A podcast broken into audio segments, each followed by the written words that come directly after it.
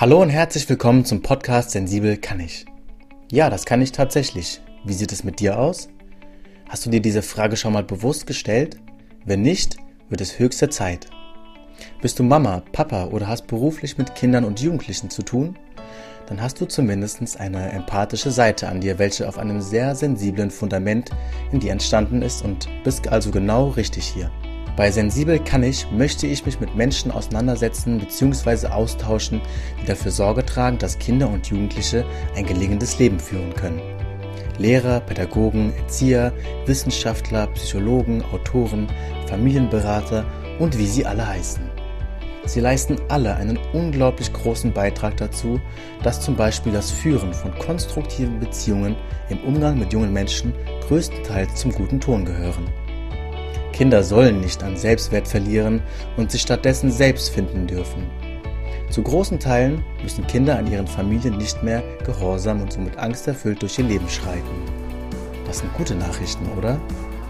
Und ob das alles so klappt, welche Anforderungen an Eltern gestellt werden und warum das so ist, dieses werden wir gemeinsam mit meinen Gästen ergründen.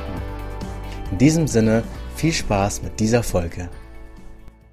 Hallo liebe Zuhörer und Zuhörerinnen, herzlich willkommen zu Sensibel kann ich. Ich freue mich sehr, dass ihr heute wieder eingeschaltet habt. Ich darf heute jemanden begrüßen, der ein äußerst spannendes Thema mitgebracht hat. Dazu aber gleich mehr. Ähm, zunächst einmal habe ich euch ein paar Zeilen aus ihrem Buch mitgebracht, die ich sehr interessant fand und die werde ich euch kurz mal vorlesen. Bedauerlicherweise sind liebe Kinder für gewöhnlich in unserer Gesellschaft gerne gesehen. Die Gefahr des Nettseins ist allerdings, dass die eigenen Bedürfnisse den Bedürfnissen der anderen untergeordnet und zurückgestellt werden. Selbstverständlich sind solche Menschen durchaus bequem für ihre Umwelt. Aber haben sie denn keine eigenen Bedürfnisse? Natürlich, denn wir alle haben Bedürfnisse. Wer sich immer nur auf die Bedürfnisse anderer Menschen einstellt, ist nicht altruistisch, also selbstlos, sondern handelt selbstzerstörerisch. Burnout und Depressionen können die Folge eines angepassten und netten Verhaltens sein. Yvonne, was sagst du dazu? Habe ich aus deinem Buch rausgeschnappt. Fand ich sehr interessant. Ja. Was, was für eine Message ja. steckt denn dahinter? Ja, es geht darum, dass ähm, genau in der gewaltfreien Kommunikation geht es hauptsächlich um Bedürfnisse. Ne? Und wenn wir ähm, denken, dass wir gewaltfrei äh, kommunizieren, kann das sein, dass es manche Leute mit nett sein verwechseln. also freundlich und nett und höflich, ne? so eine Werte, die für viele Menschen sehr wichtig sind. Ähm, gleichzeitig ist es so, dass wenn ich jetzt immer darauf achte, nett zu sein, äußerst ähm, angepasst zu sein, dass ich dann unter Umständen meine eigenen Bedürfnisse hinten runterfallen lasse. Und ähm, in der gewaltfreien Kommunikation geht es gleichzeitig darum, dass ich ähm, die Bedürfnisse meines Gegenübers achte und respektiere und meine eigenen Bedürfnisse. Genau. Ja, das ist auch so ein Problem, was mir äh, sehr oft auffällt. Wir, äh, wir Pädagogen oder äh, Psychologen, Berater oder wie auch immer, wer, wer, auch immer alles mit Kindern und Jugendlichen arbeitet, ja, die wünschen sich immer, dass die Kinder so angepasst sind und äh, ja. so funktionieren, wie wir, wie wir das haben wollen, dass wir keine großen Problematiken ähm, haben im Umgang mit ihnen und in unserer, in unserer Beziehungsarbeit nicht allzu herausgefordert werden. Ähm, das erinnert mich auch an so, einen, an so einen Satz von Jesper Juhl, der hat mal gesagt, äh, im Kontext von Schule, Schule funktioniert für äh, die lieben, netten Mädchen, bis sie 35 sind und ähm, dann bricht das Kartenhaus zusammen in der Regel. Äh, ja, sehr zynische Aussage, aber es steckt schon viel Wahrheit drin auch. Ne? Ja, vor allem ähm, ist es ja auch dann so, dass die ein, zwei Kinder, die es halt nicht schaffen, in einer Schulklasse sich anzupassen, dann automatisch äh, ja die Außenseiter sind und ausgegrenzt werden und dann unter Umständen auch Medikamente bekommen. Ne? Und es ist halt äh, ja ja schon ein Thema, was sehr wichtig ist. Und die Frage ist immer, was steckt eigentlich für ein guter Grund hinter dem Verhalten von diesem Kind. Was braucht es gerade? Was hat es gerade für ein Bedürfnis? Und warum kann das jetzt gerade nicht höflich und freundlich sein? Vielleicht ist es einfach nur gerade in Not. Ne? Wenn ein Kind ähm, aggressives Verhalten zeigt, Wutverhalten zeigt, dann können wir ja oftmals nicht so gut damit umgehen, weil ähm, Wut und Aggression in der Gesellschaft ja nicht so wirklich gern gesehen sind. Ne? Und ähm, die Frage ist, was bedeutet das? Was steckt da dahinter? Wir sagen in der Traumapädagogik zum Beispiel, dass hinter jedem Verhalten ein guter Grund steckt. Ne? Und das dürfen wir uns als Pädagogin und ähm, Erzieherin und Begleiterin von Kindern auch gerne fragen, was ist denn jetzt, was könnte jetzt der Grund sein? Oder was ist eine Situation, wo ich mich vielleicht so ähnlich gefühlt habe, so hilflos und voller Not, ne? Und wenn du in Not bist, dann kannst du nicht nett und freundlich und höflich sein. Das ist ganz einfach so. Und wenn du es trotzdem machst, dann ignorierst du in dem Moment gerade ein eigenes Bedürfnis von dir. Meine Mentorin, die Jutta Ralf Riemeyer, die auch das Vorwort äh, zu dem Buch verfasst hat, hatte da mal ein schönes Beispiel. Die hat gesagt, stell dir vor, du bist äh, im Kaufhaus mit deinem Kind und auf einmal ist es weg. Du drehst dich um und dein Kind ist weg. Da bist du total in Panik. Du wirst wahrscheinlich die alte Frau, die da vor dir steht, umrempeln, weil du total in Panik bist und dein Kind suchst. Ne? Das heißt, du kannst nicht mehr höflich sein in dem Moment. Du hast innere Not. Ne? Und so geht es diesem Kind auch in dem Moment, ne? wenn es gerade nicht nett ist und höflich ist.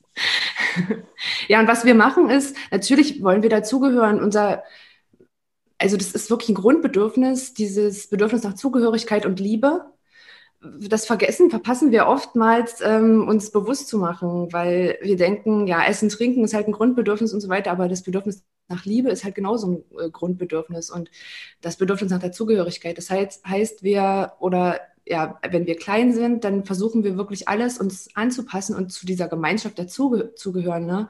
Wenn wir mal genauer hingucken, dann sehen wir, dass die Kinder schon wirklich sehr, sehr, sehr viel kooperieren ne? und dass die Momente, wenn es dann wirklich austickt, dass äh, dann wirklich eine innere Not herrscht, ne? Und dann wirklich zu gucken ist, was ist denn da jetzt gerade los, ne? Was ist denn da jetzt gerade, was brauchst denn du jetzt gerade, ne? Wenn die jetzt gerade irgendwelche Wörter sagen, die wir nicht so toll finden, blöde Mama oder du dover Herr, was auch immer, ne, Erzieher, dann ist das schon ein Zeichen von Alarm und dann triggert es uns natürlich, weil das Kind dann natürlich was sagt, was wir, was wir als respektlos empfinden. Aber in dem Moment geht es halt darum zu gucken, okay, du bist gerade, du bist ja ein kleines, unreifes Kind sozusagen, was brauchst du gerade? Ne? Ich kann jetzt nicht davon ausgehen, dass das Kind höflich und nett ist, weil es eben gerade ein riesengroßes Bedürfnis hat, was es zu erfüllen gilt. Ja, da, da, da kann ich dir nur voll zustimmen. Ähm, der Perspektivenwechsel ist da enorm wichtig. Ich glaube, das ist ein Stichwort. Und ein anderes Stichwort ist auch, man darf, es hört sich schwer an, äh, man darf aber allzu viele Sachen, vor allem in solchen Notsituationen, nicht, nicht persönlich nehmen, ähm, was genau. die Kinder da sagen oder wie sie sich verhalten. Das hat in der Regel eigentlich nichts. Das ist kein persönlicher Angriff gegen äh, Elternteil oder äh, Pädagogen oder Lehrer oder wie auch immer. Ähm, jetzt sind wir ja genau. schon voll reingerutscht. Ähm, ja. Äh, Buch, also Yvonne hat ein Buch geschrieben, das heißt Gewaltfreie Kommunikation. Bleibe äh, in Verbindung mit, dein, mit deinem Kind trotz Wut, Streit und Krisen. Krisen. Genau. Langer Titel. Langer Titel. Ähm, äh, sie ist, also stell dich doch mal kurz selber vor, was, was machst du außer Bücher schreiben, außer hier bei mir im Podcast auftauchen? Ähm, ja, genau. was mache ich? Also, hallo, ich bin Yvonne. Wir haben eigentlich schon eine halbe Stunde geredet, jetzt stelle ich mich vor. ja, ich bin Yvonne. Ähm, ich bin, ich habe mal Sozialpädagogik studiert, ich bin Diplom-Sozialpädagogin. Dann habe ich ähm, zehn Jahre oder zwölf Jahre in Berlin gearbeitet als ähm, Familienhelferin, als ambulante Familienhelferin bei einem freien Träger und währenddessen habe ich äh, zwei Weiterbildungen gemacht. Die erste war die Weiterbildung zur Traumapädagogin und die zweite die Weiterbildung zur Bindungspädagogin. Und ähm, das hat mir ja, neue Welten eröffnet, weil ich da zum ersten Mal gelernt habe, auf meine innere Stimme eigentlich zu hören, auf meine Intuition, weil wir in der Ausbildung eher so gelernt haben, also ja, Fachlichkeit und ja, du musst doch professionell sein, du musst dich abgrenzen, so was haben wir immer gehört in der, im Studium, ne? Und da habe ich eigentlich zum ersten Mal gehört, ja, also eigentlich ist es gut, wenn du auf deinen Bauch hörst und wenn du, wenn du auf diese, also eher menschlich bist, ne? Und ähm, empathisch und so weiter. Das heißt, wir haben dort gelernt, wie wir empathisch sein können. Also es ging schon eher so ein bisschen in die therapeutische Richtung. Und genau, da bin ich auch zum ersten Mal mit der Bindungskommunikation in Verbindung gekommen, die der gewaltfreien Kommunikation ähnelt. Mhm. Äh, ich hatte währenddessen auch ein paar Seminare gemacht äh, über gewaltfreie Kommunikation. Die Grundlagen haben wir da gelernt, die vier Schritte und so weiter. Ne? Im Prinzip geht es darum, dass wir äh, drauf gucken, was brauche ich, was braucht mein Gegenüber und wie kann ich dieses Wechselspiel hinkriegen in der Kommunikation äh, von, okay, ich sehe, was du gerade brauchst und ich sehe dich gerade und ich zeige dir gleichzeitig, was ich mir wünsche und was ich brauche und wer ich bin. Und das geht dann halt immer hin und her. Zum Beispiel jetzt in der Bindungskommunikation. In der gewaltfreien Kommunikation ist das nochmal ein bisschen abgewandelt. Mhm. Äh, be bevor wir da gleich auch den Schwerpunkt drauf legen, da wollen wir schon heute einen Blick drauf werfen, weil wir da auch ganz viel, äh, ganz viel Praxissachen, glaube ich, auch heute mit den Zuhörern teilen können.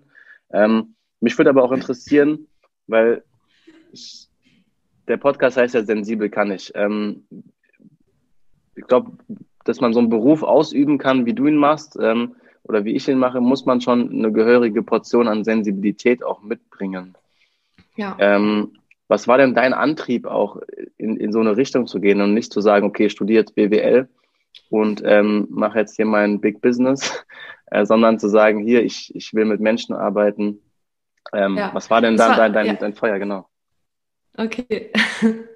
Also das war ist ganz witzig, dass du mich das fragst, weil eigentlich war das so, dass in meiner Ursprungsfamilie mh, mm, ich schon oftmals mich äh, nicht gesehen gefühlt habe und nicht gehört gefühlt habe und äh, gleichzeitig auch gesehen habe, dass die Menschen, die mich begleitet haben, also meine Oma, meine Mutter und so weiter, dass die natürlich auch mit sich selbst Probleme hatten und so weiter. Und eigentlich war mein, meine ursprüngliche Motivation, ich möchte was studieren, also ich wollte ursprünglich Psychologie studieren, weil mein Wunsch war, zu verstehen, was da los ist. Ich wollte verstehen, wie die, wie die, wie die Menschen sind und was die antreibt. Und ich wollte einfach Sachen verstehen. Ne? Und Sachen verstehen, die auch bei mir in meinem Umfeld sozusagen falsch mhm. gelaufen sind oder ähm, ja, aus meiner Sicht äh, hätten vielleicht besser laufen können. Und habe gleichzeitig immer gesehen, die brauchen ja auch irgendwas, die haben ja auch ihre eigenen Baustellen und das wollte ich einfach versuchen rauszufinden. Habe mich auch ganz viel mit dem Thema Familienaufstellung und so weiter befasst und das ist ein super spannendes Thema, weil ähm, kennst ja sicherlich dieses Eisbergmodell, ne? die drei Prozent, die an der Oberfläche sind, die bewusst sind, ähm, die zeigen ja dein Verhalten und da gibt es ja noch so viel, ne? 95 Prozent, 97 Prozent, die unter der Oberfläche einfach abgehen. Und das hat mich wahnsinnig, das interessiert mich immer noch wahnsinnig, was da los ist. Und je mehr ähm, man da zum Tiefseetaucher wird, desto spannender wird's einfach. Ne? Und, und dann hat man so ein Verständnis davon, was einfach los ist. Und über die Jahre habe ich auch gemerkt, dass die Beziehungen in meiner Familie sich so um 180 Grad gewandelt haben. Das ist einfach der Wahnsinn, ne? indem man sich einfach selbst auch besser versteht und weiterentwickelt und auch lernt, sich selbst auszudrücken, was, was äh, jetzt gerade in mir vorgeht, was das mit mir macht, wenn das und das passiert. Und ich glaube, da sind wir schon bei einem, bei dem Thema gewaltfreie Kommunikation, weil wir ähm, da ja in dem ersten Schritt die Beobachtung, die Situation beschreiben. Ja, also was sehe ich gerade? Was, was beobachte ich jetzt gerade? Ne? Wenn du jetzt äh, zu mir sagst, keine Ahnung, ähm, weiß ich nicht, Beispiel, wenn du jetzt irgendwas zu mir sagst, was in mir was auslöst, zum Beispiel, ähm, wie siehst du denn heute aus oder so? Genau, ja. Genau. Hast du noch eine andere Idee gehabt? Ich wollte nur sagen, ich hätte auch sagen können, äh, mir, gef mir gefällt äh, im Hintergrund die Pflanze nicht, keine Ahnung, also irgend sowas. Genau, oder sowas. Äh, was mich jetzt gerade triggert, ne? wenn du zu mir sagst, dumme Kuh oder so, das wäre ein gutes mhm. Beispiel, dann, äh, dann macht mich, also du beobachtest erstmal, ne? du sagst erstmal, was, was beobachte ich, was hast du zu mir gesagt, was habe ich gesehen, wie ich beschreibe die Situation wertfrei und neutral und sage dann, mhm. wie habe ich mich dabei gefühlt. Was, was löst das in mir für ein Gefühl aus? So, ne? Mhm. Das, sind die, das ist der erste und der zweite Schritt von der gewaltfreien Kommunikation. Und das ist einfach gut in, in Beziehungen, das zu verwenden, weil ansonsten weiß das Gegenüber ja gar nicht, was los ist. Ne? Der sagt irgendwas oder macht irgendwas. Und ich fühle mich dann so und reagiere aber gleich. Das passiert ja alles innerhalb von Millisekunden. Und dann kommt es natürlich zum Streit. Ne? Weil, und, und in der gewaltfreien Kommunikation dröse ich das auf in diese vier Schritte und das, dadurch versteht mein Gegenüber viel besser, was gerade mit mir los ist. Ne? Ja, Und das ist ja, das ist super wichtig. Und ich fand auch den Punkt davor, den du erwähnt hattest, ähm, den, deinen Antrieb, der auch aus so einer Art Selbsterfahrung äh, äh, gekommen ist und ähm, auch eine, eine kritische Haltung auch der, der Ursprungsfamilie ähm, zu haben, finde ich, ist nicht nur was äh, Mutiges, sondern vor allem auch was sehr Richtiges und Wichtiges, wo wir vielleicht auch nochmal ähm, drauf eingehen können, weil Familien ähm, oft ja auch oder Eltern oft mit ihren inneren Kindern zu kämpfen haben, also mit ihren Erfahrungen aus der Vergangenheit und oft ja so ein, so ein Schamgefühl in sich tragen und Angst haben, mhm. ähm, Kritik zu äußern an ihren Eltern. Und ich, ich finde, man muss da wirklich mal ganz genau sagen, es ist unglaublich wichtig, dass sowas geäußert wird ähm, und mhm. nicht in sich hineingefressen wird, weil es am Ende die, die Kinder ähm, die Leidtragenden sein werden. Und es geht hier auch nicht darum, die Eltern zu denunzieren oder so. Es geht nur mhm. darum, für sich selbst etwas äh, zu sortieren und zu verstehen, zu verinnerlichen und vielleicht umzustrukturieren. Und, ähm, und dann so einen Weg zu gehen, vielleicht wie du sogar. Und das halte ich für sehr, sehr wichtig. Deswegen wollte ich das nochmal kurz hervorheben. Absolut. Gerade dieses Thema Schuld und Scham, es ist so groß, ne? Wenn irgendwas falsch läuft, Kinder geben sich grundsätzlich die Schuld, wenn irgendwas passiert in der Familie. Die denken immer, die sind irgendwie verantwortlich dafür. Und gleichzeitig ist es auch so, dass, weil du gerade gesagt hast, es geht nicht darum, die Eltern irgendwie zu denunzieren oder so. Ne? Also es geht darum, dass wir uns bewusst machen, und das ist wieder diese gewaltfreie Haltung, die dahinter steht. Jeder macht es gerade in dem Moment nur so gut, wie er es kann. Das ja. ist ganz einfach so. Ne? Und deswegen, ähm, natürlich kommt es dann zu Streitpunkten, wenn man irgendwelche vergangenen Sachen aufarbeitet. Ne? Also wenn ich jetzt mit meiner Mutter über irgendwelche vergangenen Sachen spreche, natürlich kann es dann auch mal zu Streit kommen, weil ähm, es gibt, gibt, ja dann noch Missverständnisse und sowas. Es geht aber nicht darum zu sagen, okay, ähm, du bist jetzt schuld daran, wie ich geworden bin oder wie ich mich fühle, äh, sondern ich übernehme die Verantwortung für meine eigenen Gefühle. Niemand anderes hat äh, Schuld daran, dass ich mich so und so fühle, sondern ich sage dir einfach, äh, wie, wie, wie es mir gerade geht mit der Situation und was ich vielleicht mir gewünscht hätte, was ich gebraucht hätte in der Situation. Ja, ja. Ähm, dann lass uns doch mal äh, das, die gewaltfreie Kommunikation irgendwie von, von vorne auf aufrollen. Bevor wir inhaltlich nochmal, wir haben ja. ja eben schon ein bisschen angefangen, nochmal reingehen, wo ist der Ursprung, wo, wo, wo kommt es überhaupt her, äh, die gewaltfreie Kommunikation? Genau. Und wer ist, der, wer ist der Begründer, genau? Der Begründer ist Marshall Rosenberg, ein ah, ja. total, also ich bin völlig begeistert von dem. Ich habe mal so ein, ähm, ich weiß, vielleicht kannst du das auch noch verlinken. Das ist zwar ein englisches Interview gewesen, aber da habe ich den zum ersten Mal richtig erlebt. Das geht drei Stunden, das ist ein aufgezeichneter Workshop und es hat mich völlig geflasht. Also ich finde diesen Mann einfach nur Hammer. Der ist, äh, der hat halt auf jeden Fall die gewaltfreie Kommunikation begründet. Der ist selber ähm, Psychotherapeut gewesen und hat halt gemerkt, dass ähm, in seiner Praxis äh, ist ihm aufgefallen, dass wenn er mit Leuten einfach nur empathisch ist, dass diese dann eigenständig auf Ideen und Lösungen kommen in ihrem Leben. Das heißt, du brauchst als Therapeut gar nicht so viel machen, außer wirklich bei dem Menschen sein und, und voll und ganz da sein. Und daraus mhm. ähm, hat er diese gewaltfreie Kommunikation, diese Sprache des Herzens die, oder Giraffensprache, wie man auch sagt, mhm. äh, erfunden und entwickelt. Also die Philosophie ist quasi ähm, auf, einer, auf, einer, auf einem Grundboden von Empathie und ja. Beziehungsarbeit ähm, und wie wir eben schon hatten, Perspektivenwechsel, also wirklich auf die andere Person sich einzulassen und nicht nur so zu tun, sondern wahrscheinlich auch das wirklich von der Haltung heraus wirklich auch zu, zu empfinden. Das ist ja, glaube ich, auch ein wichtiger Punkt. Ne? Genau. Und ich glaube, das ist auch deswegen so authentisch, weil du mit dir selbst anfängst bei der gewaltfreien Kommunikation. Du fängst mhm. in, erstmal mit der Selbsteinfühlung an. Okay, wie geht es mir jetzt gerade in der Situation? Ich beobachte die Situation. Was fühle ich gerade? Was brauche ich gerade? Und ähm, dann gleichzeitig zu gucken, wie geht es meinem Gegenüber? Was braucht derjenige gerade? Und natürlich auch, du drückst ja auch selbst aus, wie, wie bin ich jetzt gerade, wie bin ich jetzt gerade drauf? Und das macht dich ja in dem Moment auch authentisch, ne? Ja, ich, ich habe ja, ähm, wir haben ja noch für, für am Ende der Folge eine Überraschung für die Leute da draußen. Ich habe ja dein Buch schon gelesen. Ähm, die, und du hast es eben auch schon erwähnt, da geht es um, äh, auch um bestimmte Bildsprachen. Ähm, no. Wolfssprache und Giraffensprache. Sehr anschaulich erklärt alles. Ähm, inwiefern äußert sich die Wolfssprache denn? Genau, also die Wolfs- und Giraffensprache, das ist was, was Marshall Rosenberg auch ähm, erfunden hat, sozusagen. Also der hat diese Bilder ähm, erfunden, um das zu verdeutlichen. Und der hat auch immer mit diesen Handpuppen gearbeitet, ne? Also der Wolf und die Giraffe und der Wolf steht für die, mh, mm, wie drücke ich es jetzt am besten aus? Also der Wolf ist ja ein Tier, was sozusagen am Boden lebt, hat nicht so viele, äh, so viel Überblick über alles und ähm, ist äh, sozusagen ein, ein rein Raubtier. Also wenn der Wolf, wenn die Wolfssprache sich äh, einstellt, dann sagst du zum Beispiel Dinge wie, immer, immer musst du rumtrödeln und niemals machst du das. Also diese Verallgemeinerung, ne? Ja. Im Stress kommt doch immer im Stress. Also sind wir mal ehrlich, Butter bei die Fische. Das, das kommt doch dann, oder?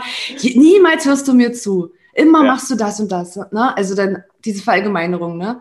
In dem Moment drückst du aus, was ich auch spät verstanden habe erst, ist, dass der Wolf ja eigentlich nicht böse ist in dem Sinne oder es gilt nicht, diesen Wolf zu vermeiden, sondern eigentlich ist der Wolf dein bester Freund, weil der zeigt in dem Moment, dass ein Bedürfnis nicht erfüllt ist. Ne? Mhm. Also wenn, wenn die Wolfsprache an den Start kommt, oder du, du machst das und du machst das, ja. diese Beschuldigung und sowas, ne?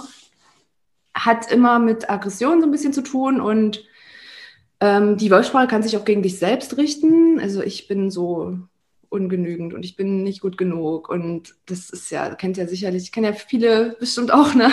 Das, die innere das, äh, Kopfstimme, die da hin und her ja. äh, eiert manchmal, ja. Ja, genau, genau. So, das war der Wolf und die, dann gibt's noch die Giraffe, die dem Wolf gegenübersteht und die Giraffe hat ja einen ganz langen Hals, die kann alles überblicken, die guckt so ein bisschen von der Metaebene und die sieht sozusagen, was ist da gerade los. Äh, die kann hinter die Fassaden gucken so ein bisschen und gleichzeitig ist die Giraffe das Landtier mit dem größten Herzen. Das heißt, deswegen heißt es auch die Sprache des Herzens. Und das finde ich eigentlich ein schönes Bild, um sich das zu ver, verinnerlichen, so, ne? Und du kannst, ja. wenn jetzt ein Wolf mit dir spricht, deswegen sind diese Handpuppen eigentlich immer voll cool, wenn dieser Wolf mit dir spricht, dann kannst du auch mit Giraffenohren hören. Das heißt, du hörst, was dein Gegenüber, gerade der kleine Wolf, der da gerade so Not ist, ne, das kleine Kind, was gerade so, oh Mann, bilde Kackmama, ne? Mhm. dann hörst du mit deinen Giraffenohren, ah, okay, du brauchst gerade Unterstützung oder okay, du willst es alleine machen. Ja, und schon also das kann man ja mal ausprobieren, ne? Schon ja. wandelt sich das. Das Kind fühlt sich gesehen, denkt so, ah oh, ja, Mama sieht mich oder die Erzieherin, der Lehrer sieht mich. Das ist eine unglaublich äh, persönliche Art der Kommunikation und ja. so, so ähm, ja, wichtig für die Kinder auch. Ähm, mhm. Es ist in der Passage, also erklärst du das auch ganz genau so und es hört sich ja erstmal so, ja, also okay, ich bin jetzt Wolf und Giraffe und ich probiere jetzt mal aus, mit meinem Kind heute nur den ganzen Tag in, in der Giraffenform äh, zu sprechen, also als, als Bild jetzt, ne, als Bildsprache. Ähm, aber es ist ja tatsächlich eine neue Sprache, die man da als, äh, als, als Elternteil oder Pädagoge lernen muss. Also ich habe das, ich versuche auch auf der Arbeit schon immer nur persönlich mit den Kindern zu sprechen, super authentisch zu sein, auch man auch Grenzen, persönliche Grenzen zu setzen und es ist erstmal sau ungewohnt, ähm, auch wenn man dann vielleicht ein paar Blicke von anderen Kollegen bekommt, so, wie, wie redet der mit den Kindern auf einmal? Ähm, Fremdsprache würde ich vielleicht auch erstmal sagen, ne? Absolut. Das ist auf jeden Fall so, die Anfänge sind schon echt holprig. Und das Krasse ist eigentlich, wenn du anfängst, dich mit dem Thema zu beschäftigen, weil es gibt ja schon in Anführungsstrichen viele Regeln, sage ich jetzt mal. Ne? Also natürlich mhm. ist es Quatsch. Also es ist halt einfach Sachen, wo wir bewusst werden dürfen. Zum Beispiel aber wenn du aber sagst, dann ist es halt äh, schwierig. Es gibt so ein paar Wörter, die du einfach weglassen darfst, so ne. Und ich habe, als ich angefangen habe, mich mit der Sprache zu beschäftigen, habe ich erstmal gemerkt, krass, wie wie oft ich eigentlich andere Leute beurteile oder mich auch selber beurteile oder bewerte, ne. Äh, wie oft ich den, den die Richterin spiele, wenn jetzt irgendwelche Streitsituationen sind, ne das ist eigentlich krass und in dem Moment wird dir, wird dir bewusst, wie viel du eigentlich an Anführungsstrichen vorher falsch gemacht hast. Und dann kann man natürlich in so einen Strudel reinkommen, der natürlich auch nicht gewaltfrei ist, zu sagen, oh nee, jetzt habe ich schon wieder nicht geschafft, mich gewaltfrei mhm. zu unterhalten. Und das ist, ähm, da würde ich äh, alle Leute, die damit anfangen, einladen, wirklich in diese Giraffenposition zu gucken, von dieser Giraffenposition aus zu gucken, von dieser Metaebene aus zu gucken, zu sagen, stopp, du bist gerade schon wieder ähm, gewaltfrei, äh, gewaltvoll gegen dich selbst. So, ich mhm. habe es nicht geschafft, ich verurteile mich schon wieder selber. Das sind Teile von diesen alten Verhaltensmustern, von diesen alten Glaubensmustern, die wir natürlich, also ich sage jetzt mal, ich kann jetzt nicht sagen alle, aber wirklich ein Großteil, gehe ich davon aus, ähm, hat das in seiner Kindheit einfach erlebt. Ne, dass einfach ähm, der freie Wille nicht das größte, höchste Gut war, dass es nicht darum ging, okay, du darfst jetzt selbst entscheiden, sondern ich entscheide das für dich und dass da Machtpositionen einfach ausgenutzt wurden an der einen oder anderen Stelle, wenn nicht im Elternhaus, dann vielleicht in der Schule oder wo auch immer. Und natürlich ähm, haben wir das als Kleinkinder und Kinder alles abgespeichert, ne? von 0 bis 7 laden wir alles, was wir erleben, nur runter, sozusagen. Ne? Wie ungefiltert kommt alles rein und in, ähm, integriert sich dann in unsere eigenen, äh, eigenen Glaubenssysteme und Glaubensmuster und Verhaltensmuster. Und natürlich, wenn du jetzt keine Ahnung, äh, mit, mit 30, 35 oder so anfängst oder älter oder was auch immer, selbst mit 20 anfängst, äh, dich mit der gewaltfreien Kommunikation auseinanderzusetzen, dann hast du ja immerhin 20 Jahre komplett anders geredet und, und ähm, dich gedacht vielleicht auch und hast dich komplett anders verhalten. Und natürlich ist es schwer am Anfang. Ne? Also ich kann jetzt auch nicht sagen, äh, lernst jetzt irgendwie eine komplett neue Sprache äh, zwei Tage lang und dann kannst du in dem Land leben und komplett kommunizieren mit, mit den Leuten. Ne? Also das ist einfach ein Prozess. Der Marsha Rosenberg hat mal gesagt, die ersten 30 Jahre sind die schwersten. Na, aber vielleicht ist es auch so ein bisschen eine Erleichterung, so, ne? zu sagen, okay, ich muss jetzt nicht perfekt sein, auch wenn ich mich damit schon zehn Jahre auseinandersetze, du kommst immer wieder in, an, an der einen oder anderen Stelle in, in alte Verhaltensmuster und das ist auch okay, weil du dann siehst, ah, alles klar, da ist noch was, was heilen darf, ne? Und da ist noch was, was ich lernen darf. Das ist ja auch eine Fortsch also eine Sache, wo du dich entwickeln darfst einfach, ne? Ja, total. Und ich, ich glaube, man darf echt nicht vergessen, wo man, wo man selbst herkommt. Und genau. wir alle, äh, also zu 99,9 Prozent haben wir alle Gewalt in unserer, äh, also gewaltvolle Sprache auch in unserer äh, Herkunftsfamilie erlebt oder in unserer äh, Bildungsinstitution, wo wir als Kinder waren. Gar nicht, gar nicht jetzt böse gemeint gegenüber diesen Leuten, die da gearbeitet haben, aber es war einfach gang und gäbe, so mit Kindern äh, zu kommunizieren, ähm, sie auch als äh, vielleicht teilweise nicht wirklich kompetent anzusehen. Ähm, und wir sind heute einfach an einem anderen Punkt und wir sind, ich glaube, auch als Gesellschaft nicht nur äh, in vielen anderen Bereichen, sei es Politik oder Wirtschaft, an einem Scheidepunkt, sondern auch äh, in Sachen äh, Erziehung und wie wir mit Kindern das Aufwachsen gestalten wollen, wollen, an einem Punkt, wo wir wirklich alles wissen, was wir brauchen. Und jetzt müssen wir nur noch gucken, was schnappen wir uns, so Sachen wie zum Beispiel gewaltfreie Kommunikation und wie bauen wir das dann ein. Und da mhm. darf man dann auch nicht zu streng zu sich sein, ähm, vor allem auch als Eltern, wenn es darum geht, äh, so eine Sprache jetzt zu erlernen, ähm, um das in seinen Eltern, äh, in sein äh, Haus zu Hause äh, einzubauen. Und man sollte sich da auch viel, viel Zeit auf jeden Fall geben, weil wir werden jetzt nämlich sehen, ähm, diese Sprache kommt ja dann meistens zum Vorschein, auch wenn, wenn Konflikte äh, vorherrschend sind. Und da ist sie unglaublich wertvoll. Und mhm. ähm, was ich jetzt verstanden habe, ist, es geht, basiert eigentlich alles auf vier Grundsäulen. Ähm, vielleicht kannst du uns die mal näher erläutern, ähm, also so eine Grundbasis erklären. Ja, genau. Also in der gewaltfreien Kommunikation geht es um diese vier Schritte. Ne? Schritt eins ist die Beobachtung, die Situation sozusagen. Ne? Irgendwas ist passiert. Zum Beispiel, mhm. Kind will sich morgens die Jacke nicht anziehen. So. Und äh, in Schritt eins bewerte ich nicht. Ich sage jetzt nicht, du bist äh, immer so, immer, nie ziehst du dir deine Jacke früh an und immer trödelst du rum, sondern, ah, okay, du ziehst dir gerade, möchtest gerade deine Jacke nicht anziehen, ne? So ist ja erstmal eine wertfreie Beobachtung, also weder positiv noch negativ. Die Beobachtung passiert wie durch so eine Kamera. Ne, so stelle ich mir das immer vor, wenn jetzt eine Kamera irgendwas aufzeichnen würde, die hat ja jetzt auch nicht irgendwelche Präferenzen, ob die jetzt irgendwas gut findet oder nicht, sondern das ist einfach ein Gerät, was, was aufzeichnet. Und genau so mhm. äh, funktioniert die Beobachtung. Ich gucke, was passiert da gerade? Oder das Glas fällt runter. Ich, oh, immer, du bist so tollpatschig. Nee, das Glas ist runtergefallen und kaputt gegangen. Okay, das ist die Beobachtung, Schritt eins. Schritt zwei, das Gefühl, was löst es gerade in mir aus? So, dann kannst du ja gucken, was, guckst du erstmal in dich rein, ne? Okay, ich, da, da, mein Kind zieht sich jetzt die Jacke nicht an, ich bin total ungeduldig, weil ich will halt auch schnell, äh, muss meinen Termin einhalten oder was auch immer, ne? Okay, wenn ich sehe, dass äh, du deine Jacke nicht anziehen möchtest, dann macht mich das, ähm, ja, ich bin da ganz ungeduldig gerade, ne? Und ähm, zum Beispiel, ne? Oder mhm. was gibt's noch für Gefühle? Wo, ich bin wütend wegen irgendwas, ich bin traurig. Und äh, das Gefühl führt dich auf direktem Wege zu dem Bedürfnis, Schritt drei. ähm, das Gefühl sagt immer, welches Bedürfnis gerade erfüllt oder unerfüllt ist. Ne? Wenn ich Gefühl Hunger habe, dann ähm, brauche ich Bedürfnis, was zu essen. Ne? Wenn ich mich durstig fühle, dann brauche ich was zu trinken. Und wenn ich mich traurig fühle, dann brauche ich vielleicht gerade Nähe. Ja. Ne? Also so kannst du das ähm, dir ja, also herleiten, ne? welches Bedürfnis ist gerade unerfüllt. Und ich weiß, wenn jetzt ein Anführungsstrichen negatives Gefühl kommt, ne? also es gibt ja jetzt nicht wirklich positive oder negative Gefühle, sondern die zeigen einfach nur, was gerade äh, los ist und welches Bedürfnis gerade unerfüllt ist. Äh, Gefühle wie Freude und, und ja, Lebendigkeit und, und Liebe und was auch immer sagen dir, dass gerade alle deine Bedürfnisse erfüllt sind. Also dass du gerade kein Bedürfnis hast, was unerfüllt ist. Ne? Ja. Und wenn du jetzt Gefühle hast, die sich unangenehm anfühlen für dich, wo du merkst, oh krass, irgendwas stimmt gerade nicht, dann zeigt dir das, ich habe gerade mindestens ein Bedürfnis, was nicht erfüllt ist. Oder es gibt einen Streit in der Familie, dann weißt du, dass mindestens ein Bedürfnis von mindestens einem Beteiligten gerade nicht erfüllt ist. Ja, also das sind die Bedürfnisse. Und äh, dann gibt es den Schritt vier, das ist die Strategie oder die ähm, Bitte. Also klassisch heißt es die Bitte. Ne? Ich bitte sozusagen mhm.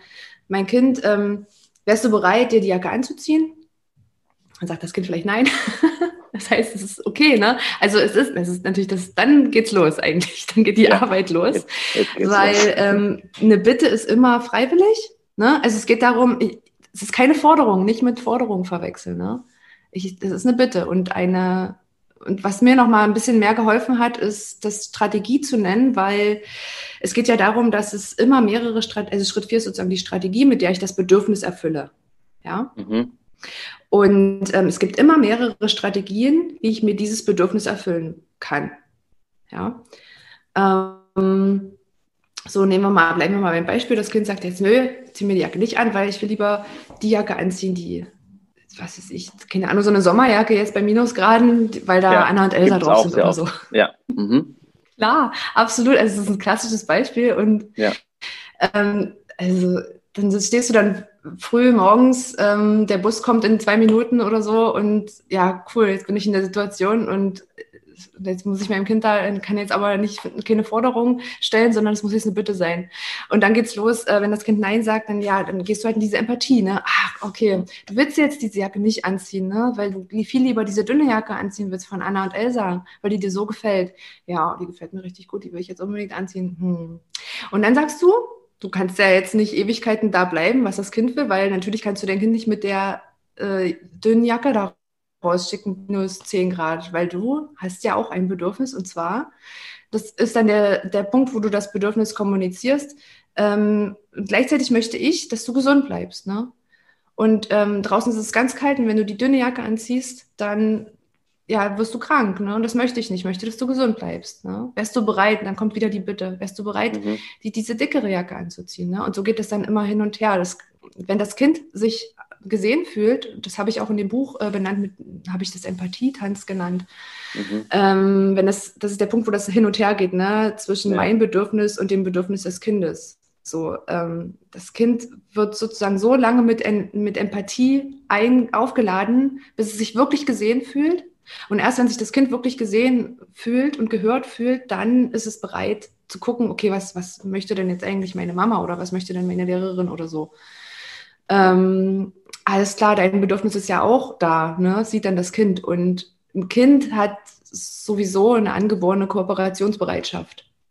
Weil wir eben in der Gruppe, also wir könnten ja gar nicht überleben, wenn wir, wir sind nun mal keine Einzelgänger, wir sind, äh, wie hat meine Mentorin immer gesagt, Bindungswesen. Wir sind Bindungswesen mhm. und wir sind einfach, ähm, das zeigt es ja auch schon, ein kleines Kind kann ja noch nicht überleben, als, also wir sind davon abhängig sozusagen von unseren ähm, Bezugspersonen, ne, von unseren Bindungspersonen. Und deswegen ist es schon die Wahrscheinlichkeit ziemlich hoch, dass es dann funktioniert, dass das Kind sagt, okay, ähm, ich mach, lass mich jetzt darauf ein, ich bin jetzt bereit, lass uns das gemeinsam machen. Ne? Ja, und äh, es geht ja wirklich darum, als ähm, Elternteil sich in solchen Situationen auch wirklich aufzumachen, ähm, emotional und, zu, und die Situation, wie sie gerade ist, auch anzunehmen und wirklich, wirklich seine eigenen Bedürfnisse ähm, zu äußern. So, ihr dürft das als Eltern, ihr, ihr sollt das sogar, weil ich glaube, dass nicht nur solche Situationen dann gut gelöst werden können, sondern auch langfristig gedacht, ähm, Kinder ja sehen, okay, meine Mama, die spricht mit mir super persönlich, die, die sagt mir, was sie will, was sie fühlt, dann kann ich das ja auch machen. So als Spiegelbild der Eltern quasi zu lernen, wie, wie kann ich auch Emotionen regulieren und wie kann ich auch etwas aushandeln mit jemandem. Und ich finde, das sind so, so Basics, die für, für junge Menschen äh, super, super wichtig sind.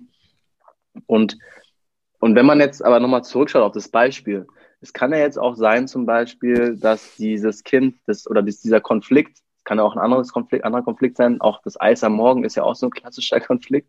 Äh, äh, dieser Konflikt sich schon verfahren hat und schon länger herrscht, kann es ja auch sein, dass das Kind dann nicht die Jacke anzieht. Ähm, ich würde dann zum Beispiel sagen, okay, dann lass das Kind mal äh, mit der dünnen Jacke ähm, eine Woche rausgehen ähm, dann wird es auch einen Selbsterfahrungsprozess eingehen. Würdest du da mitgehen? Hm, aber würde ich, das, das ist interessant, was du sagst. Ich glaube, das habe ich auch mal so gedacht, na, die Kinder, die merken das dann schon draußen, ist halt kalt. Ähm, da, es kommt natürlich immer darauf an, wie alt das Kind ist. Ne? Ja. Also ich habe bei, bei den Kindern, mit denen ähm, ich arbeite, äh, da habe ich gemerkt, dass sie das nicht wirklich merken, wenn ich die jetzt mhm. einfach so rauslasse mit einer oder kein Schal an, weil denen ist viel wichtiger, dass die jetzt mit ihren Freunden spielen. Unter Umständen merken die das gar nicht, ne? Äh, das ist halt dieses ganze Gesundheitsthema oder Zähneputzen, ne? kannst ja auch nicht sagen, okay, ein Prozent Kinderzähne, wirst schon sehen, dass du dann beim Zahnarzt, dass es dann wehtut. halt ja. also das ist der Punkt, wo du sozusagen in Anführungsstrichen diese schützende Gewalt einsetzt, weil mhm. ähm, du bist natürlich als Elternteil, also im Speziellen als Elternteil dafür verantwortlich, ähm, auch die Bedürfnisse deines Kindes zu erfüllen und gerade auch die Bedürfnisse, die es jetzt gerade nicht sehen kann. Natürlich hat das Kind selbst auch das Bedürfnis nach, nach Leben, nach Gesundsein, nach Freude und so weiter. Ne? Und um dieses Bedürfnis erfüllen zu können, gehören da halt auch Sachen dazu, ähm, wie zum Beispiel Zähneputzen oder Hygiene oder ja, ähm, einfach warme Sachen anziehen im Winter. Ne? Was ich mir vorstellen kann, ist, ähm, da eine, also wir hatten ja gerade gesagt, es gibt mehrere Strategien, um ein Bedürfnis zu erfüllen. Um bei dem Beispiel zu bleiben, diesem Kind ist ja gerade total wichtig, diese Anna und Elsa Jacke anzuziehen. Es ist zwar eine Sommerjacke, aber das Kind will das anziehen. So, was wäre jetzt ein Kompromiss vielleicht? Also du kannst ja das Kind dann auch fragen, das finde ich immer voll spannend. Ähm, gib dem Kind bei Schritt vier nicht vor, was es jetzt, was es für eine Lösung finden soll, sondern frag den Kind, hast du vielleicht eine Idee? Also du willst diese Anna und Elsa Jacke anziehen, ne? Und ich möchte, dass du eine dicke Winterjacke anziehst, weil ich möchte, dass du gesund bleibst, ne? Dass du warm, dass es dir warm ist, ne? Und dass du nicht krank wirst, so, ne? Mhm. ich möchte, dass du gesund bleibst. Hast du vielleicht eine Idee, wie wir das lösen könnten? Kann man ja mal gucken, was das Kind ja. so sagt. Vielleicht sagt das dann, na, ich könnte ja einen Pullover oder zwei Pullover anziehen und dann die eine Elsa-Jacke drüber. Ja, okay, dann machen wir das so. Und ich glaube, das ist so ein, so ein Thema, wo, wo manchmal ähm, Erwachsene sagen so, nee, ich habe das jetzt aber gesagt und du musst ja. jetzt aber Respekt haben. wir machen das jetzt so, wie ich es gesagt habe, weil ich bin jetzt sowieso in der machtvolleren Position und ähm, wir machen das jetzt aber so. Punkt. Und ich finde, da dürfen wir wirklich ein bisschen offener sein und zu sagen, okay, was, was, könnte es noch für Strategien geben? Ist natürlich immer schwierig, wenn es so mit, unter Zeitdruck ist. Ne? Also mhm. deswegen das Beispiel am Morgen, du hast noch zwei Minuten Zeit, du musst dann los. Ähm, übe auch so ruhig Sachen, die du erlebt hast. Nehmen wir mal an, das hat jetzt nicht funktioniert. Du sagst, ja, du ziehst es aber an, wir gehen jetzt los. So, ein Kind weint vielleicht, was auch immer. Bist dann halt ja. losgegangen, es war halt so. Hast es, und dann kannst du sagen, okay, abends, wenn du das Kind dann oder nachmittags wieder abholst von der Kita oder von der Schule oder was auch immer ich, ich sage wirklich immer, setz dich abends nochmal hin, gerade in der Anfangsphase, reflektiere die Situation auf jeden Fall nochmal für dich, geh die vier Schritte für dich durch. Ne? Wie, was war die mhm. Situation? Schritt eins, Schritt zwei, was, äh, wie habe ich mich dabei gefühlt? Schritt drei, also du gehst erstmal in die Selbsteinfühlung, ne? Schritt eins Situation, Schritt zwei, wie habe ich mhm. mich gefühlt? Schritt drei, was war das mein eigenes Bedürfnis? Was habe ich gebraucht? Ne? Ich wollte, dass mein Kind gesund ist, bla bla. Mm, und Schritt vier, äh, was weiß ich, Strategie, Strategie war die dicke Jacke so. Ne? Und dann gehst du nochmal die vier Schritte durch aus Sicht deines Kindes. Was war die Situation für dein Kind? Die wollte ihre Anna und Elsa Jacke anziehen. Schritt zwei, ähm, die fühlt sich total frustriert, weil die will das unbedingt anziehen und da ist die Mama, die sagt, nee, du darfst das aber nicht anziehen. So. Und ähm, Schritt drei, das Bedürfnis war, ich will aber die Jacke, ich will das, ich will irgendwie schön aussehen, ne? ich will, dass ähm, meine Freunde die irgendwie toll finden, was auch immer, ne? das Bedürfnis nach Zugehörigkeit vielleicht. Und genau, also da gehst du diese Schritte ähm, nochmal anhand von, aus deiner Perspektive, Selbsteinfühlung und aus der Perspektive des Kindes, Fremdeinfühlung, nochmal durch, ganz in Ruhe. Und das verschafft dir schon mal sehr viel Klarheit, so. Wenn du abends mal 10, 20 Minuten hast für dich. Und dann kannst du ja sagen, wenn du das für dich verstanden hast, kannst du dich ja nochmal zu deinem Kind setzen, du pass mal auf, kannst dich an die Situation heute früh erinnern. Hm, das war ganz schön turbulent, ne? Und dann sagst du, ja, ich bedauere das, dass wir da so, so aneinander geraten sind, ne? Und dann kannst du das halt nochmal äh, sozusagen in einer ruhigen Minute ähm, reflektieren, auch mit deinem Kind zusammen. Sagen, naja, was, wenn das jetzt morgen nochmal äh, ist, was, was, hast du vielleicht eine Idee, wie wir da anders damit umgehen könnten, ne? Also selbst wenn das in der Situation halt nicht klappt, du kannst es ja immer wieder nach ähm, bearbeiten oder so, ne? Und ja. zu gucken, wie, und es wird auch nicht, äh, wenn das, wenn das jetzt, sag ich jetzt mal, drei, vier, fünf Jahre anders gemacht hast mit deinem Kind und du fängst jetzt auf einmal an mit der gewaltfreien Kommunikation, dann wird das nicht von heute auf morgen in Anführungsstrichen funktionieren. Es geht auch gar nicht so ums Funktionieren. Es geht ja eigentlich darum, dass es, wir wollen ja weg von diesem Funktionieren. Ne? Ja, wir wollen einfach in Verbindung um, bleiben. Hm? Genau, eine Haltung annehmen. Und ja. um eine Haltung anzunehmen und vor allem eine relativ neue Haltung anzunehmen, ähm, das dauert einfach. Das, da darf man auch nicht, das hast gut, dass du es gerade nochmal gesagt hast, nicht frustriert sein, wenn es die ersten Male nicht funktioniert. Gerne wirklich am Abend dann nochmal, wenn Zeit da ist, für sich selber reflektieren und je nachdem, wie alt das Kind auch ist, gerne auch mit dem Kind zusammen äh, reflektieren und nicht nur bei sich selbst die Schuld suchen, sondern wirklich in der Interaktion mit dem Kind zusammen zu gucken, was können wir beide besser machen, was haben wir vielleicht äh, heute früh irgendwie nicht so gut gemacht und was für Strategien äh, haben wir noch oder was hat, was hat uns gefehlt. Und ähm, da muss man wirklich dranbleiben und es ist wie, wie Sport, ne? oder? Also es ist wie Sport, also es ist Training einfach, Regelmäßigkeit also, reinbringen. Hm, also ich glaube, das ist eine, eine Übungssache und das, vielleicht geht es auch darum, dass die andere Werte wichtig sind. Ne? Also vielleicht war vorher der Wert, okay, ich bin jetzt, äh, ich muss pünktlich sein oder ich muss, ähm, also es muss halt funktionieren. Der Alltag muss funktionieren, das ist mir äh, am allerwichtigsten. Und vielleicht ist es einfach so ein Shift von, okay, mein, mein höchster Wert ist jetzt, dass wir in Verbindung bleiben, ne? dass wir auf ja. Augenhöhe sind, dass wir, dass ich dich wirklich begleiten kann und sehe und höre in dem, was du gerade brauchst und was du gerade fühlst. Ne? Vielleicht ist es einfach eine neue Herangehensweise und zu sagen, okay, ähm, heute früh, das hat mich total, das darfst du ja sagen, ne? Also ich, das hat mich total frustriert, ne? Das kannst du ja für dich sagen. Ich bin, bin richtig frustriert, weil das jetzt nicht funktioniert, weil ich möchte, dass, dass wir ähm, in Verbindung sind, ne? Also das würde ich jetzt vielleicht nicht mit dem Kind ausdiskutieren, das würde ich eher so für mich selbst äh, sagen, okay, ich war jetzt halt frustriert in dem Moment, weil ich, aber was hat, was hat mir gefehlt? Ich habe halt diesen Frust gespürt, Gefühl, ne? Und was habe ich gebraucht? Ich habe diese Verbindung gebraucht, ne? Oder ich habe vielleicht auch Ruhe gebraucht oder oder ja. Und ähm, wichtig ist vielleicht nochmal an der Stelle zu sagen, dass dein Kind nicht dafür verantwortlich ist, dir deine Bedürfnisse zu erfüllen. Das ist sehr, ja. sehr wichtig, ne? Dass du dafür selber verantwortlich bist. Ne?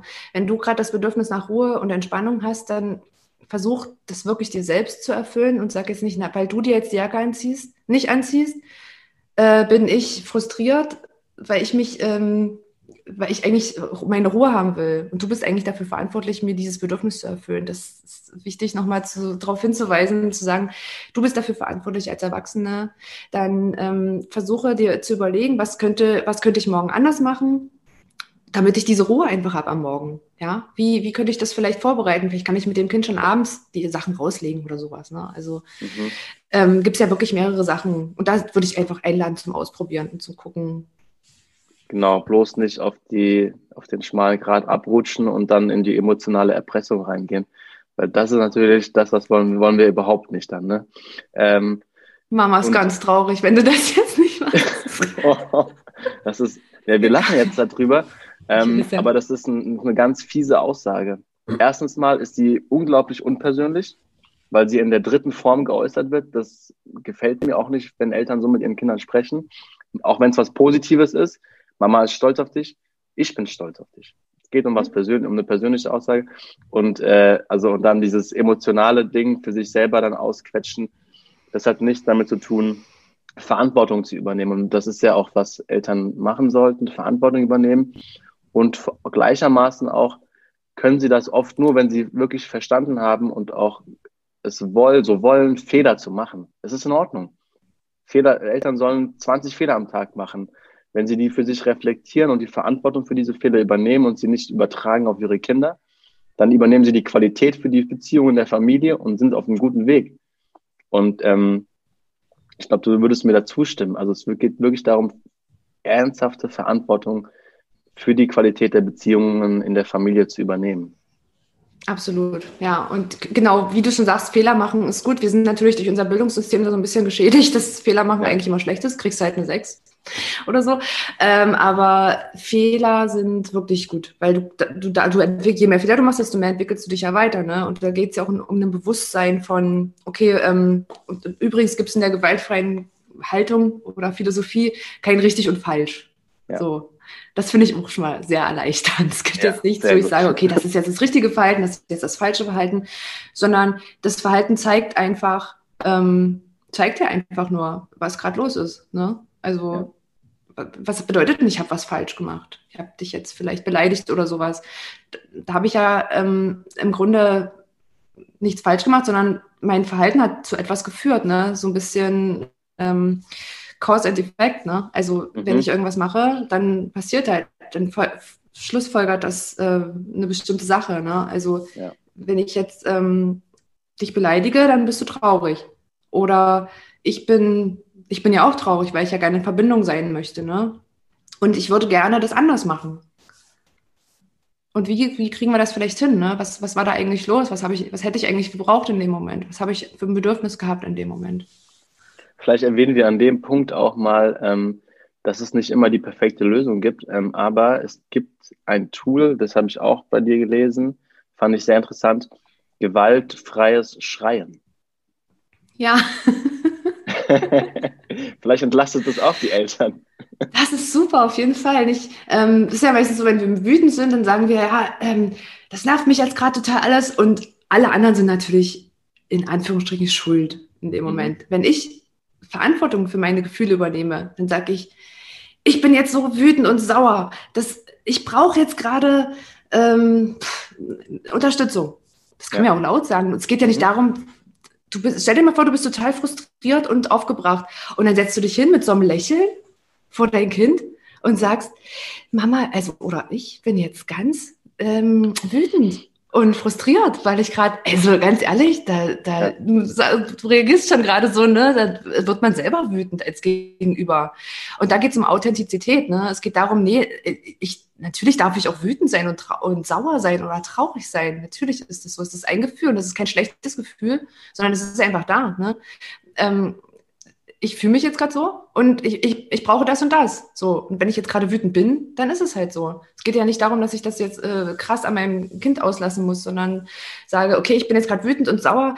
Ähm, ich brauche auch gerade mal eine Minute für mich. Ich gehe jetzt mal kurz aus dem Zimmer raus, schnapp mal, das wäre dann die Strategie, um dir das Bedürfnis zu erfüllen. Ich mache mal das Fenster auf, ich äh, muss mal frische Luft schnappen, ich trinke ein Glas Wasser. Da gibt, mach dir da, würde ich auch die Eltern einladen zu sagen, ähm, mach dir, was weiß ich, so ein Tool, an ähm, Strategien, um diesen Stress zu minimieren. Das mache ich jetzt gerade auf meinem Instagram-Channel, dass man einfach diesen Stress ähm, durch verschiedene Tools äh, runterfährt. Wie, mhm. ähm, da würde ich wirklich alle Eltern einladen, sich wirklich so Punkte zu machen, was könnte ich machen, sich das auch wirklich vor die Nase zu hängen am besten und sagen, okay, alles klar, weil wenn du in der Wut bist, da kommst du auf diese Gedanken gar nicht. Ne? Das ist einfach ja. so ein Mechanismus, weil da setzt dieses Fight-Flight, äh, dieser Fight-Flight-Modus ein ähm, also Flucht, Kampf oder Starre. Ne? Manche mhm. bleiben dann auch ganz ruhig, wenn die halt merken, die haben starke Gefühle, die sitzen dann da und, und können gar nicht mehr irgendwie kommunizieren und, und ignorieren ja. dann vielleicht auch ihr Gegenüber. Was natürlich auch furchtbar ist für so ein, für genau. so ein. Kind, wenn es ignoriert wird. Ne? Genau, weil Konfliktvermeidung brauchen wir auch nicht. Das ist auch total ungesund und ähm, sollte nicht in den Alltag dazugehören. Also, wir haben gelernt, gewaltfrei sprechen, aber auch gewaltfrei schreien ist möglich. Ähm, also ja. wirklich auch mal, mal Sachen rauslassen, solange keiner irgendwie persönlich verletzt wird, sondern einfach aus einer Ich-Botschaft für einen selbst was rausgelassen wird. Das kennen wir ja alle. Das brauchen wir halt manchmal. Wir sind nun mal Menschen und ähm, haben halt diese ganzen Gefühle, das gehört dazu. Ähm, aber äh, genau, schlagen ist nie die, äh, die letzte, äh, die, äh, die Möglichkeit. Und da habe ich jetzt nochmal eine Studie äh, gelesen, ähm, wollte ich jetzt heute auch nochmal hier erwähnen. Und zwar sagt ähm, bei, dem, bei der Aussage, ein Klaps auf den Hintern hat noch niemand geschadet, ähm, sagt anscheinend jeder Zweite in Deutschland, das stimmt, diese Aussage. Also 52,4 Prozent sagen, ja, ein Klaps auf den Hintern würde ich auf jeden Fall auch in meiner Erziehung unterbringen. Ähm, eine Ohrfeige sagen 23 Prozent ja und eine Tracht Prügel sagen 7,2 Prozent ja. Das war eine äh, Studie vom Uniklinikum Ulm, Deutscher Kinderschutzbund äh, mit dem UNICEF zusammen. Aus diesem Jahr, Februar bis April, äh, finde ich wirklich schockierend, dass noch immer noch die über die Hälfte sagt, ein Klaps auf den Hintern hat noch niemanden geschadet. Ähm, ich glaube, da haben wir noch einiges an Aufarbeitungsarbeit zu leisten und hier machen wir ja schon was, äh, was dem Ganzen entgegenwirken soll. Was, was hältst du davon? Also ich war schockiert.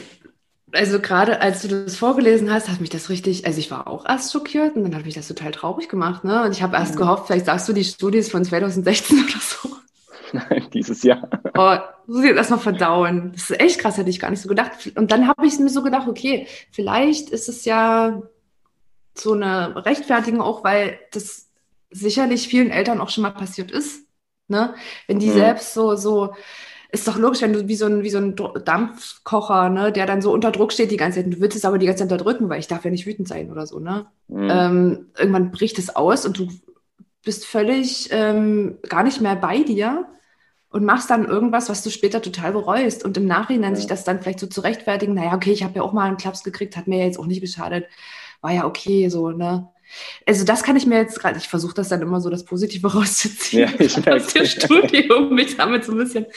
Ähm, ich, ich weiß nicht, also es gibt viele Eltern, die ich kennengelernt habe, so gerade auch in der, in der Familienhilfe, ne, wo es um hochbelastete Familien ging und Multiproblemfamilien.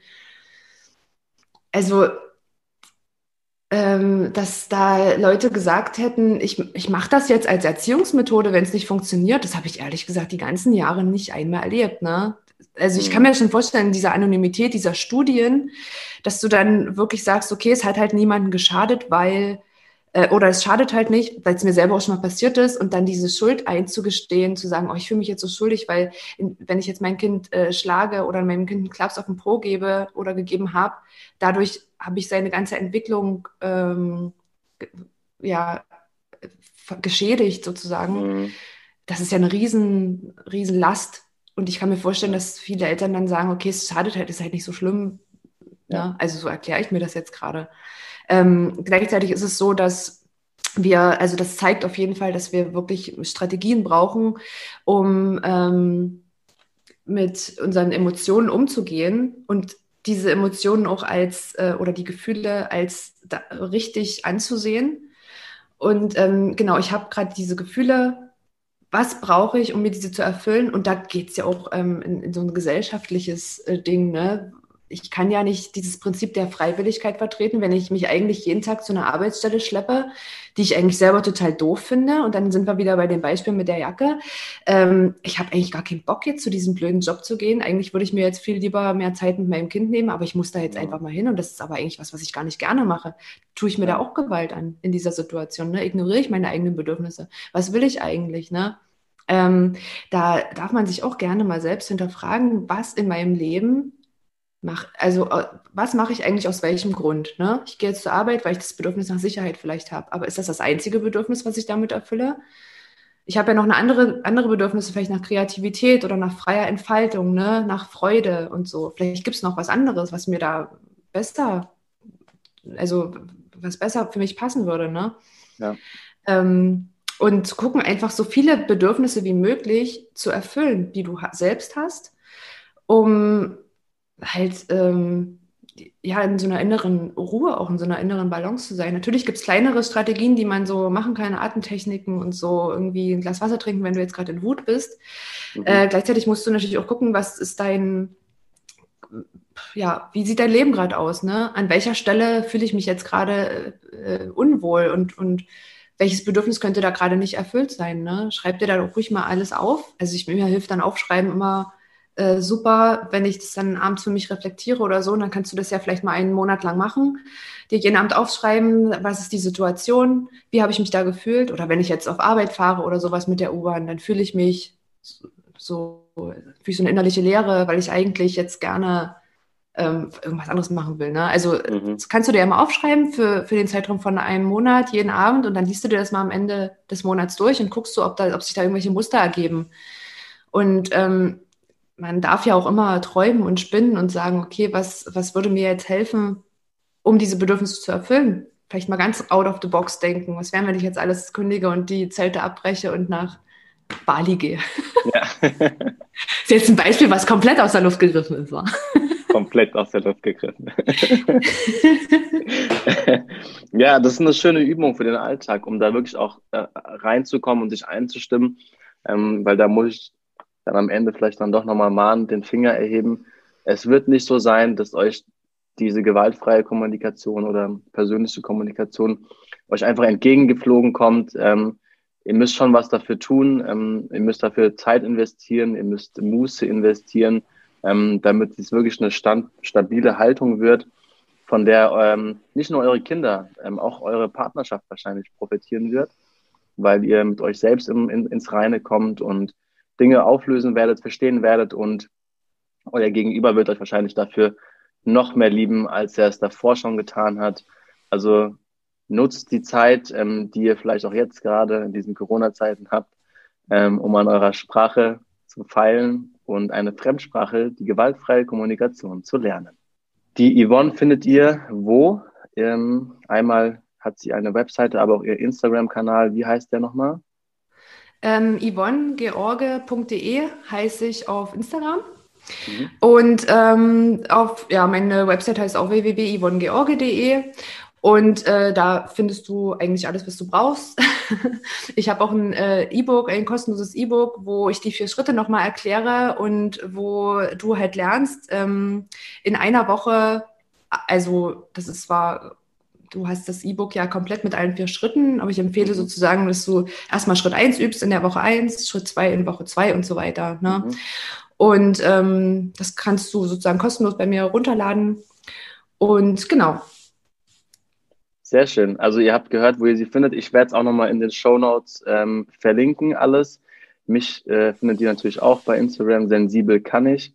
Und ähm, ja, vielen Dank, Yvonne, für dieses äh, sehr schöne und aufschlussreiche Gespräch, was wir hier geführt haben. Ich hoffe, die Leute da draußen konnten ein bisschen was mitnehmen.